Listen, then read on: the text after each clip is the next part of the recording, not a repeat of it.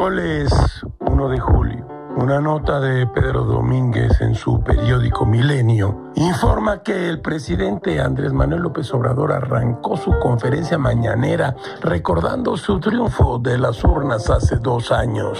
Un triunfo arrasador.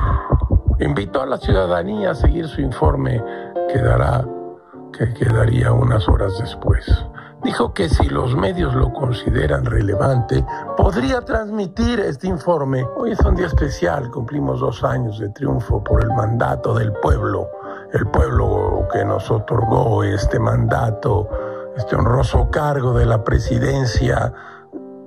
Hoy voy a informar, voy a rendir cuentas sobre lo que hemos logrado en el proceso de transformación de la vida pública del país.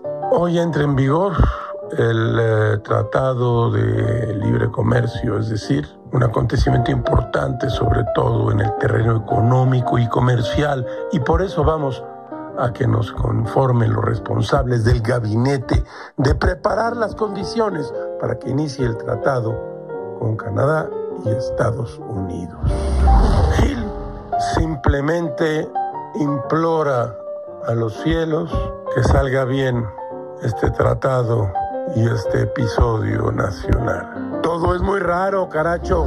El que busca la verdad corre el riesgo de encontrarla. Manuel Vicente.